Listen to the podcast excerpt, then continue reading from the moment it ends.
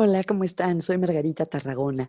Estaba leyendo una guía que me parece muy buena, escrita por un equipo de psicólogos ingleses encabezados por Rob Archer, y escribieron como una especie de mini libro electrónico de ideas para sobrellevar la cuarentena, que se llama The Minimal Gains Guide, eh, la guía de las, de las ganancias mínimas. Este es un concepto que viene de, se usa mucho en los deportes, por ejemplo, cuando los atletas de alto rendimiento realmente hacen las cosas tan bien que es difícil mejorar, se buscan pequeñas mejoras que todavía se pueden seguir haciendo constantemente.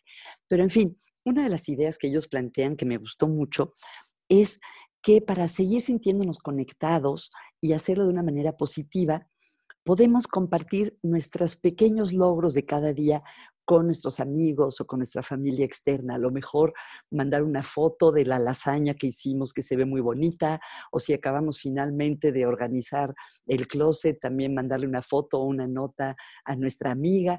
En fin, compartir esos pequeños logros. Y también algo que hemos mencionado en otras píldoras de estas es eh, compartir buenos recuerdos.